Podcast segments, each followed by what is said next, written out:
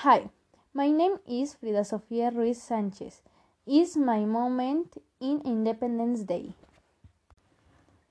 In Independence Day, three years ago, I danced with my folkloric ballet group. We danced in Villa Aldama. That day, my parents, my sisters, and my grandparents saw my dance. That day, it was to excited sunset. I debut my Jalisco, suite for the first day. We dance in Jalisco, Puebla, and Jarocho. That the end, they gave in tamales, atole, pambazos, and refresco. We all had an amazing day. The next day went back to Villa Aldama to do another presentation.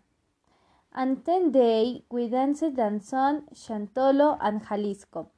That day we all went to eat and we had a great time.